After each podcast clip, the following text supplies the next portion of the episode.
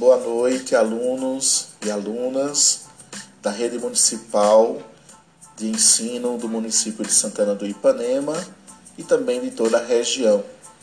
Estamos dando continuidade ao projeto Educando nas Ondas do Rádio. Hoje, nossa aula de Ciências da Natureza terá como tema a água. Vamos falar um pouco sobre as propriedades da água. Eu sou o professor Kleber, como já disse, serei o professor de ciências de vocês durante a continuidade do nosso projeto. Bom, quando falamos sobre a água, nós identificamos que é uma substância essencial né, para as nossas vidas. A água tem características especiais que permitem a vida no planeta. Entre elas, sua capacidade de dissolver substâncias, além de conter nutrientes orgânicos e inorgânicos, é encontrada em maior quantidade na forma líquida. Aspectos essenciais aos seres vivos. Se comparada com o ar, ela possui valores maiores de densidade, resistência à passagem da luz e calor específico. A fórmula da água, H2O, indica que é composta por dois átomos de hidrogênio e um átomo de oxigênio. Esses átomos compartilham de forma desigual os elétrons. Elétrons são cargas elétricas, são energias, criando uma polaridade. Essa polaridade está associada em cargas positivas e negativas. Em outras palavras, a molécula da água é polar e por isso as moléculas ligam-se através de pontes de hidrogênio que são bem fortes. A água na natureza pode ser encontrada no estado sólido, nas geleiras de regiões muito frias. No estado de vapor, formando a atmosfera e as nuvens, ou como líquido nos rios, mares e outros corpos aquáticos. A forma mais abundante na natureza, nas condições normais de temperatura e pressão, é a líquida, graças à sua estrutura química, além do fato de ter um alto ponto de ebulição. Só ferve aos 100 graus Celsius. Essas características da molécula da água influenciam várias propriedades químicas e físico da água, com a tensão superficial, o calor específico, a solubilidade, entre outras, que vamos então discutir na sequência. A solubilidade. A água é um excelente solvente porque é capaz de dissolver enorme quantidade de substâncias.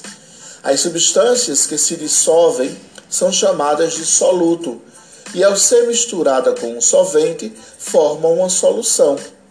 Essa propriedade é muito importante para os seres vivos, porque absorvem nutrientes como o cálcio, o magnésio, entre outros, dissolvidos na água que bebemos.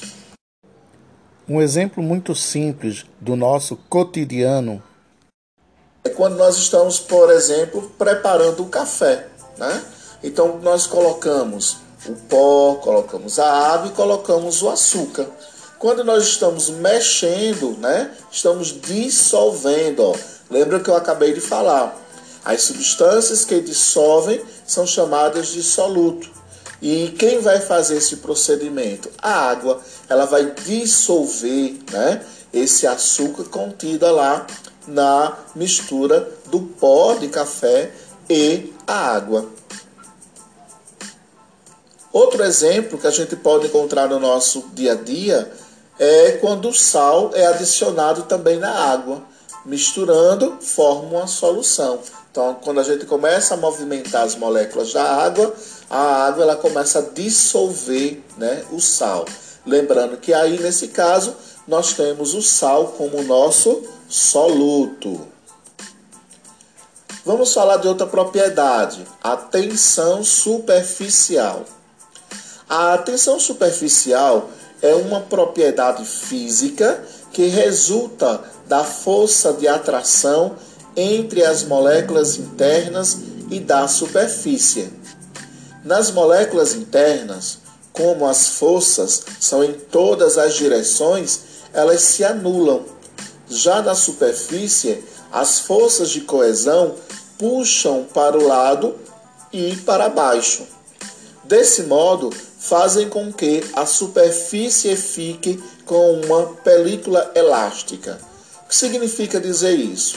Que a partir do momento que você tem um conjunto né, de forças, essas forças elas vão atuar exatamente para ou é, anular aquela proporção de energia ou ela vai então deslocar o corpo para um lado ou para o outro, ou para cima ou para baixo, certo? Então as moléculas da água ela tem essa propriedade de resultar da força de atração. Bom, um exemplo, né? Vamos colocar para vocês entenderem melhor. Um inseto consegue caminhar sobre a água por causa da tensão superficial. Muitos organismos marinhos vivem nessa região da perícula, como os protozoários, as bactérias, certo? Entre outros. Então, quando a gente observa que um inseto está caminhando sobre a água, né? Então ali nós temos uma tensão superficial, certo? Ele não vai afundar. Porque nós temos aí uma ação das forças que vão anular né, o trajeto desse indivíduo. Então ele não afunda. Outra propriedade importante é a densidade. A densidade é uma medida da concentração da massa em certo volume, ou seja, determina o quanto a substância é compacta. A densidade da água varia e diminui em temperaturas menores. Isso explica porque o gelo flutua na superfície da água. Um exemplo podemos ter é a superfície dos lagos congelam devido a essa diferença de densidade em relação ao interior do lago.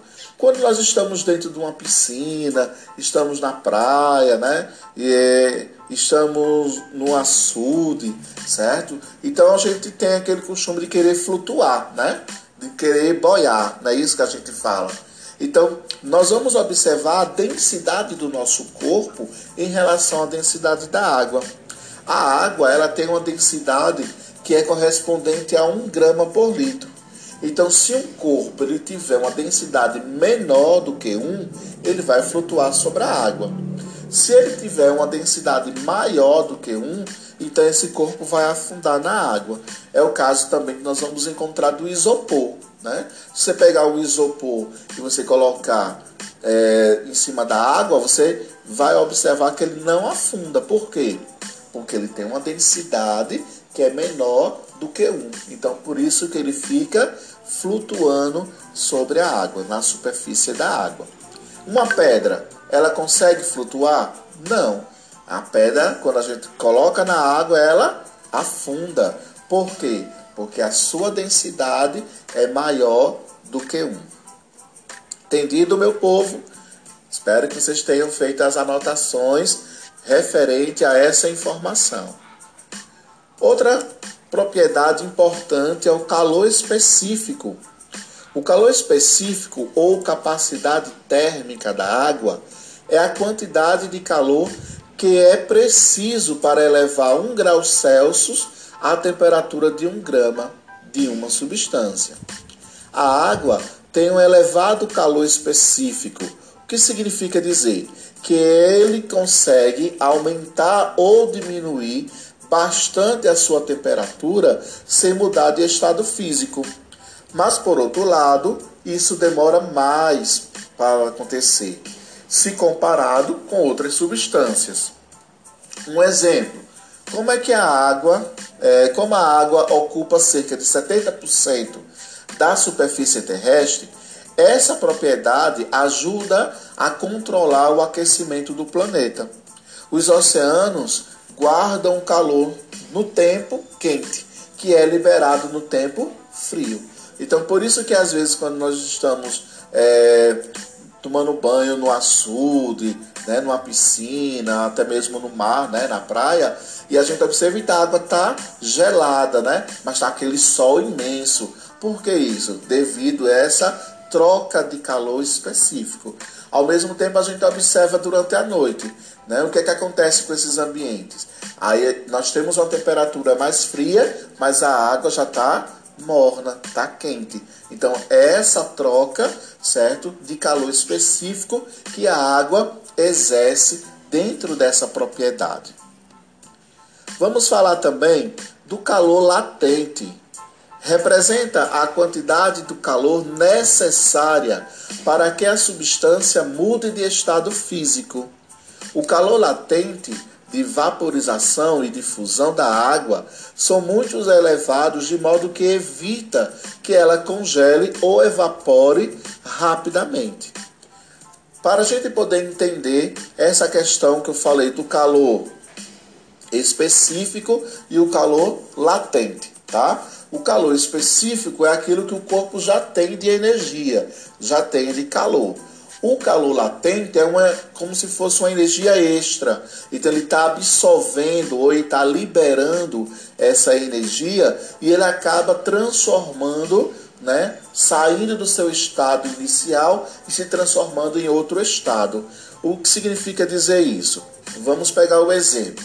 É, quando a gente abre o congelador, nós temos lá o gelo, né, água congelada, né, o gelo no estado sólido. Se a gente pega esse gelo e coloca fora do congelador, o que é que vai acontecer com ele? Ele vai derreter. Por quê? Nós agora observamos um processo de fusão. Porque o calor latente, né, foi absorvido pelo aquele gelo, aquele cubo de gelo. Então ele ganhou, né, essa quantidade de calor e fez com que ele fosse diminuindo a sua temperatura e fez com que ele derretesse, ele saísse do seu estado sólido e entrasse no seu estado líquido. A mesma coisa acontece quando nós lavamos a roupa. A gente coloca lá no varal, né, para enxugar. Então a água tá lá, ó, molhada, né? Então no estado líquido. Por que aquela roupa ficou seca? Porque ela absorveu a energia do sol, calor. Esse calor que está sendo absorvido é o que nós chamamos de calor latente. Por isso que a roupa ela vai enxugar, porque toda aquela água líquida ela vai evaporar, né?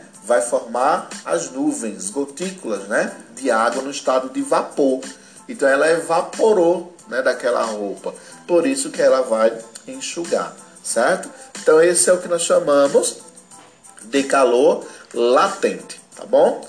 Bom, então, recapitulando, a água ela se encontra em que estados físicos? Quem lembra que eu acabei de falar? Vamos lá fazendo a nossa anotação para a gente não perder essa informação que é importante.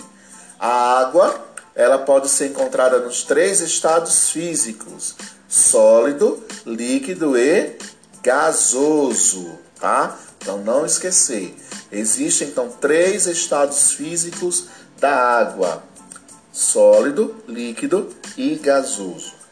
É, as propriedades físicas né, e químicas da água são propriedades que auxiliam o desenvolvimento de toda a matéria presente no universo, porque a água ela tem fatores estruturais importantes, que é a densidade, que é a solubilidade, né, que acabamos de ver, que é o calor latente, que é o calor específico, certo?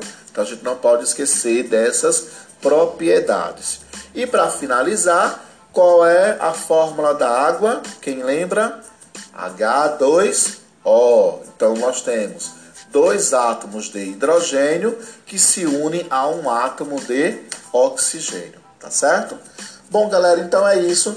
Nossa aula de ciência está terminando por aqui. Hoje falamos um pouco sobre a propriedade física da água, certo? Na próxima aula vamos dar continuidade sobre o ciclo hidrológico.